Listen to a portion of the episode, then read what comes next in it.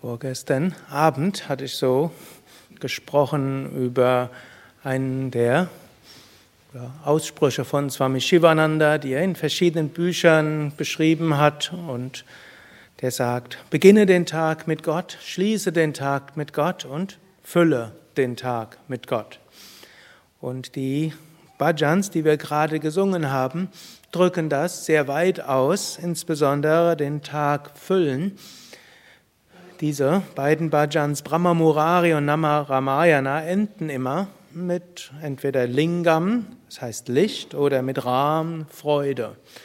Und davor wird alles Mögliche aufgezählt und das ist letztlich den Tag vollständig füllen mit Gott. Was auch immer kommt, letztlich ist es Gott. Es ist etwas, was uns zum Licht führen will und es ist etwas, was uns zur unbedingten Freude führen will. Es gibt bedingte Freude und es gibt unbedingte Freude. Bedingte Freude heißt, ich bin glücklich, wenn es ganz besonders tolle Salatsoße gibt. Oder ich bin ganz besonders glücklich, wenn hm, irgendwo die Nudeln auf eine bestimmte Weise gemacht worden sind. Ich bin ganz besonders glücklich, wenn das Wetter genauso an dem Tag ist, wie ich es gerne hätte. Hm. Das ist bedingte Freude. Und die bedingte Freude hat immer hat zwei Nachteile. Der erste Nachteil ist, ist es drei Nachteile. Der erste Nachteil ist, tritt oft nicht so auf, wie wir es gerne hätten. Zweitens, wenn es auftritt, nach einer Weile, merken wir, es war nicht so, wie ich es gerne gehabt hätte. Und das Dritte ist, selbst wenn es auftritt und ich hätte es auch gerne, geht dann irgendwann wieder weg. Also bedingte Freuden sind vorübergehend. Aber unbedingte Freude heißt, wir erkennen, dass hinter allem irgendwo eine tiefere Freude ist. Wenn wir merken, ja, Sonne ist schön, aber Regen ist auch schön. Schnee ist schön, aber wenn es schmilzt, ist auch schön. Schneeschippen ist schön, vielleicht anstrengend, vielleicht lästig, aber irgendwo ist auch was Schönes. Und dann ist es eine tiefere Freude. Deshalb wir können überall sagen, Rahm, alles Freude. Ich kannte mal einen, das ist schon über 20 Jahre her, vor 25 Jahren habe ich mit dem enger zusammengearbeitet hm, und der hat das Rahmen amerikanisiert und hat gesagt, so much fun. Das heißt, wenn, der war Leiter des Bauteams und manche kennen es, ich habe es schon öfters erzählt, dort der Ashram, der hatte damals schon wenig Geld gehabt und davor noch weniger und dort war nie Geld gewesen, um irgendwie was vernünftig wiederherzustellen. Und da ist ständig die Strom ausgefallen und das Wasser ausgefallen, das Warmwasser ausgefallen und manchmal ist die Kanalisation ausgefallen und manchmal war das Dach undicht und so alles Mögliche. Und immer wenn eine neue Katastrophe kam, so die erste Reaktion war, so much fun. Und wenn er dann auf andere im Bauteam dann auch zugetreten ist und sagen, hm, hat er gesagt, wir haben neuer Grund Spaß zu haben. Hm?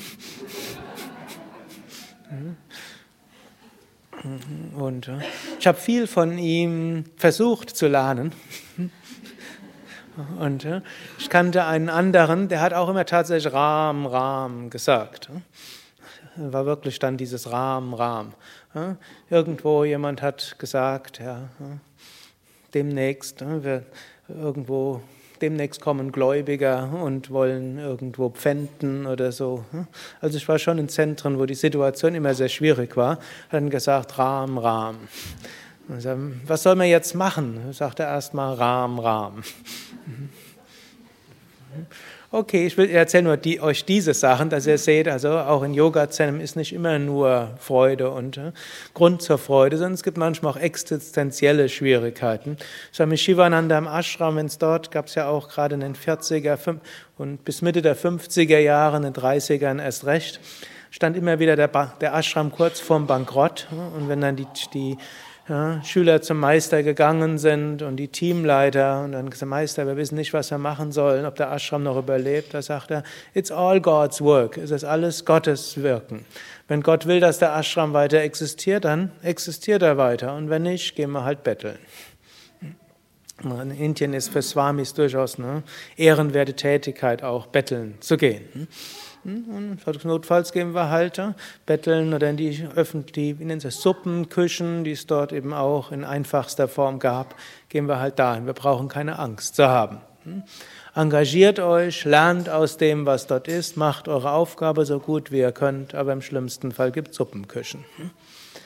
Also diese Einstellung hm, können wir haben und dann nehmen wir alles als Herausforderung an.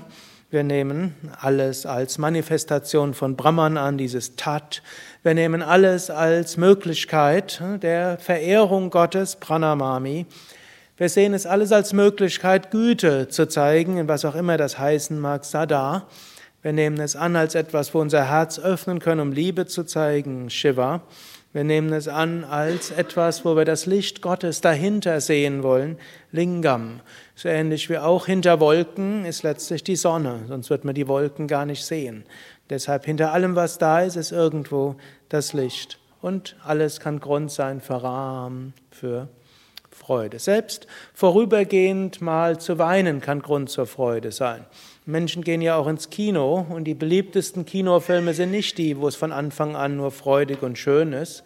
Gut, es gibt ein paar Comedy-Ulk-Filme, aber das sind Einzelheiten. Die meisten beliebten Kinofilme sind die, wo Drama ist, wo Menschen ein paar Tränen vergießen, wo sie bangen und so weiter. Und so ähnlich können wir auch sagen, hm, wenn wir in unserem Leben ein bisschen Drama haben und wenn es ein bisschen schwierig ist, auch können wir sagen, im Grunde genommen, das ist auch ein volles Leben und hinter allem ist irgendwo Freude. Ram, Ram.